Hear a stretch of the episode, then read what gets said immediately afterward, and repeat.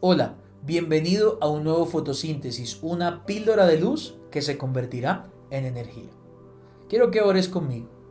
Bendito Dios, gracias, porque sabemos que solamente de ti proviene la fuerza, de solamente de ti proviene la gracia, Señor. Gracias, porque si hoy hay aliento de vida en nosotros es solo por tu misericordia y solo por tu amor.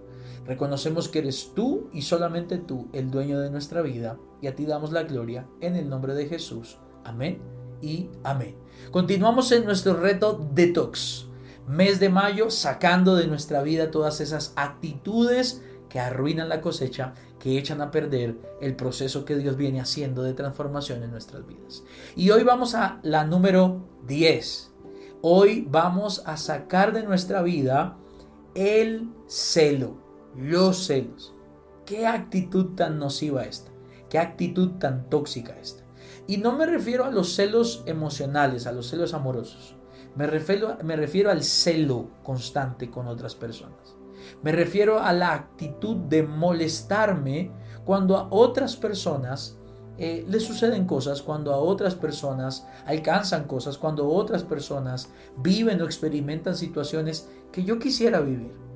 La persona celosa es en sí misma una persona que alberga en su corazón un deseo por tener algo que el otro tiene.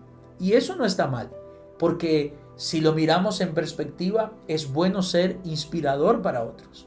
Qué bueno que lo que tú has alcanzado, mucha gente diga, si él lo logró, yo quisiera lograrlo. Eso es inspirar a otros, a crecer, a avanzar, a cambiar.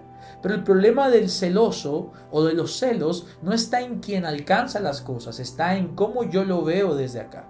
Porque en realidad a mí no me molesta que Él lo alcance.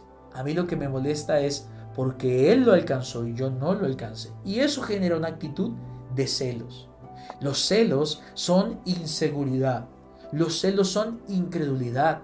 Los celos son la actitud que tiene una persona que no cree que él lo pueda lograr y se molesta porque otros lo logran. Los celos son el reflejo de que en cierto modo hay dudas sobre la capacidad que tiene Dios para que si lo hizo con él, lo haga contigo también. Entonces el celo aparece como un mecanismo de defensa.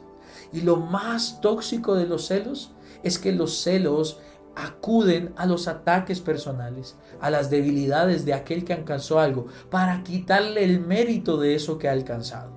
Entonces acude a descalificaciones personales, a usar debilidades, a usar defectos o incluso hasta usar secretos que esa persona quizás eh, ha mostrado para descalificar eso que esa persona ha alcanzado.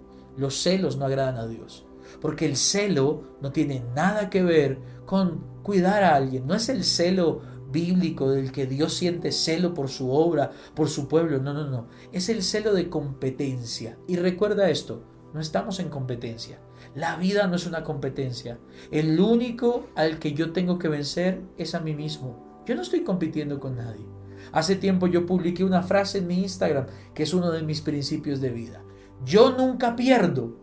Puede sonar orgullosa esta frase. Yo nunca pierdo. La razón por la que yo nunca pierdo es porque yo nunca compito.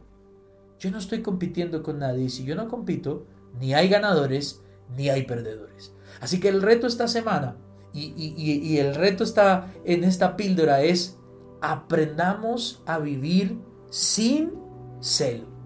¿Y cómo vamos a lograrlo? Mateo 5:45. Para que seas hijo de vuestro Padre que está en los cielos. Escucha esto.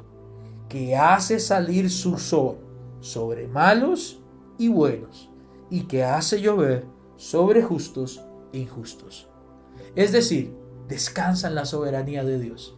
Dios sabe a quién da, por qué da. Tú solamente aprende a seguir haciendo la tarea porque Dios es bueno todo el tiempo.